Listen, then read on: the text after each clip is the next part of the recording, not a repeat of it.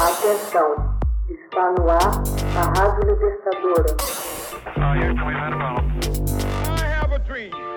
Assim sendo, declaro vaga a presidência da República. Começa agora o Hoje na História de Ópera Mundi. Hoje na História, 18 de dezembro de 218 a.C. Comandadas por Aníbal, tropas cartaginesas vencem romanos na Batalha de Trébia. A Batalha de Trébia deu-se em 18 de dezembro de 218 a.C., junto às margens do rio Trébia, na província itálica da Emília, norte da atual Itália, na qual o general romano Públio Cipião foi derrotado pelo exército cartaginês comandado por Aníbal, em um dos sucessos bélicos mais importantes das guerras púnicas. Enfermo devido a um ferimento e abalado pela deserção dos gauleses, Cipião estava determinado a não se envolver em combate contra o cartaginês até que ele se reunisse com o cônsul Semprônio. Este último, arrancando de seus legionários o juramento de retornarem a Ariminum o mais rápido que pudessem, estava agora em posição de atravessar suas duas legiões por Placência, atual Piacenza. Cipião, contudo, decidiu levantar acampamento e marchar em direção ao rio Trébia.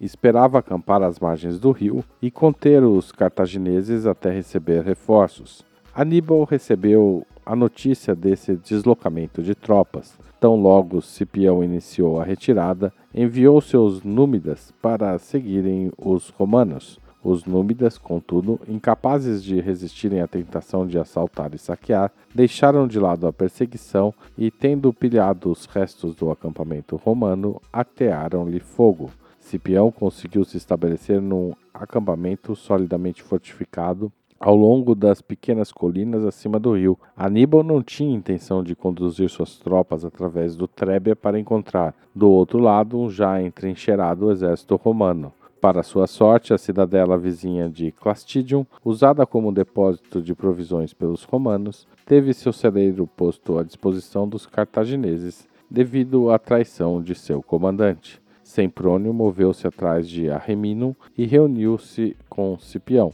Embora seu exército tivesse marchado por quase toda a extensão da Península Itálica, ele continuava forte. Semprônio, preparado para o ataque a Cartago, mal podia esperar pelo contato com o inimigo. O fato de Cipião estar fora de ação significou a transferência do comando para Semprônio. Contudo, o comando dividido comprometeu toda a reação romana à presença de Aníbal na região. Cipião era a favor de esperar o inverno passar mantendo Aníbal em seus apuros, mas sem se envolver no conflito sério, até que um clima melhor se instalasse, quando seriam reforçados por homens vindos de Roma. Semprônio julgou que, com seus dois exércitos consulares unidos e contando com as forças de seus aliados latinos e gauleses, havia homens em número suficiente para enfrentar as forças cartaginesas. O tempo era mais hostil aos cartagineses do que para os romanos, acostumados com tais invernos,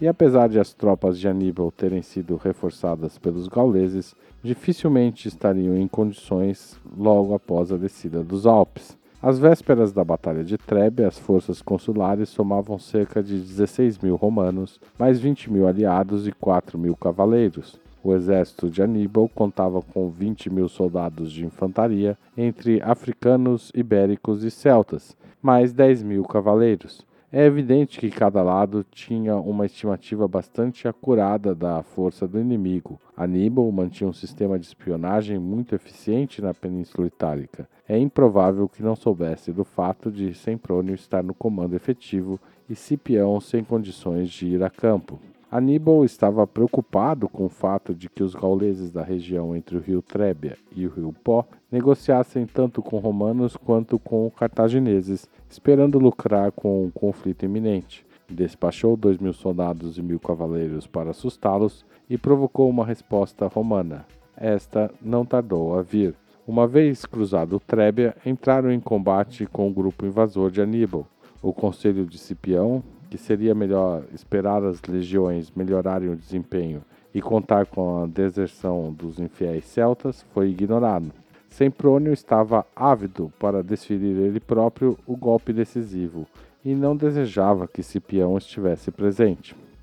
Tudo acontecia de acordo com os desígnios de Aníbal e sua visão da situação era semelhante à de Cipião. Sobre o moral dos homens de Aníbal, Políbio sabiamente comentou que, quando um general traz seu exército para um país estrangeiro, sua única fonte de segurança consiste em manter constantemente vivas as esperanças de seus aliados. Como todos os grandes generais, Aníbal sabia fazer a terra trabalhar em seu favor, treinado desde criança em acampamentos e desde a juventude na guerra, assimilara um especial conhecimento de espaço, densidade e configuração da terra que o cercava, característica rara que o distinguia de outros militares. Ele havia notado durante sua inspeção do território entre seu próprio acampamento, no lado ocidental do Trébia, um pequeno curso d'água de margens íngremes com densos arbustos e moitas. Se pudesse atrair os romanos, colocando suas próprias tropas ao norte desse local, bem apropriado para uma emboscada, então seria possível esconder tropas na região que apenas esperariam até que passasse o inimigo para atacá-lo pela retaguarda.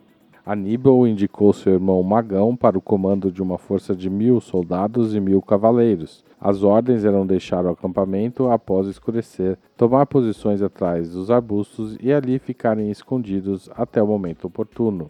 Ao amanhecer, todos os cavaleiros númidas que portavam armas leves cruzaram o, o Trébia.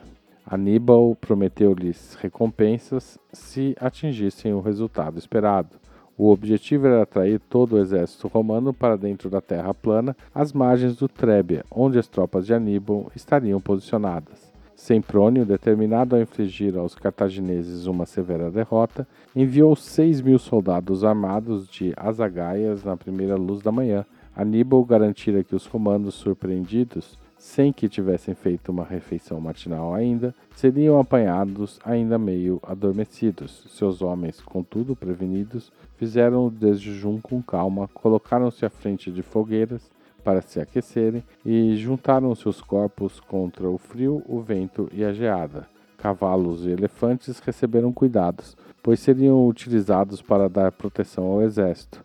Para Aníbal, aquela seria uma batalha especial modelo de cuidado e elaboração que ele ia rememorar nos anos vindouros. Os romanos, em obstinada ação, rumaram em direção ao rio. No entanto, Aníbal fez com que as forças da natureza trabalhassem a seu favor. De início, o entusiasmo dos romanos os sustentou, mas quando tiveram de cruzar o Trébia, inundado devido à chuva, a infantaria teve grande dificuldade com a água à altura do peito e a fome e o cansaço apertando.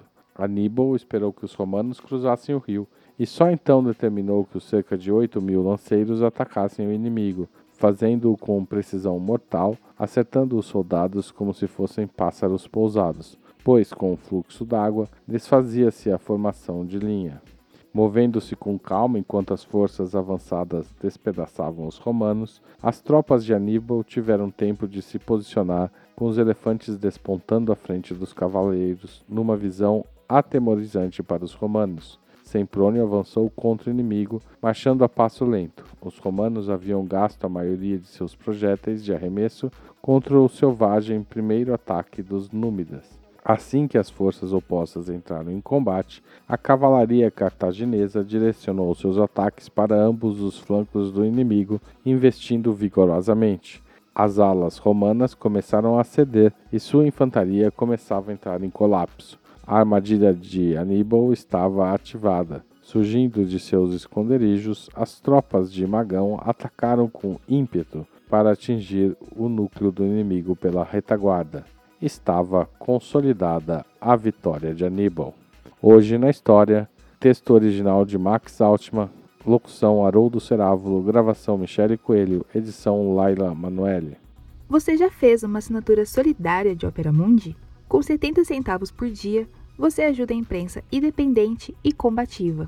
Acesse www.operamundi.com.br/apoio.